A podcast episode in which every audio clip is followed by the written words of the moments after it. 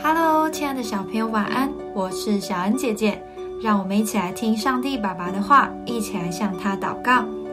尼西米记二章十八到二十节，我告诉他们，我神施恩的手怎样帮助我，并王对我所说的话，他们就说：“我们起来建造吧。”于是他们奋勇做这善工。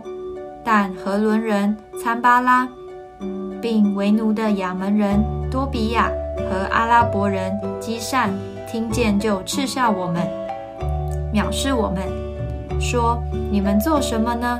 要背叛王吗？”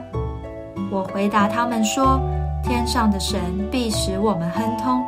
我们做他仆人的，要起来建造；你们却在耶路撒冷无分、无权、无纪念。”当班上有活动时，你会积极参加还是袖手旁观呢？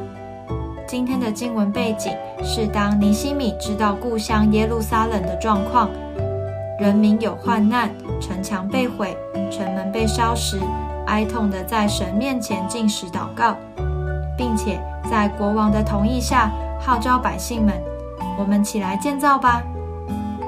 百姓们深受激励。于是，一同奋勇加入这城墙的修筑。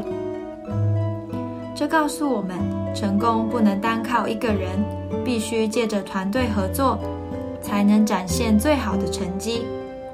奋勇就是努力、勇敢的意思。我们都应该要有这样的态度与决心。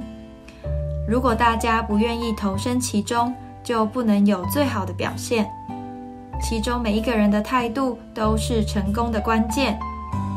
你是一个努力又勇敢的人吗？神必大大祝福你哦。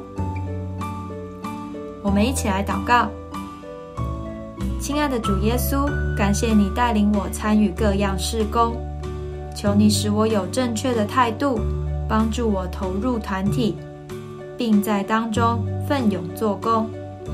奉主耶稣基督的名祷告。阿门。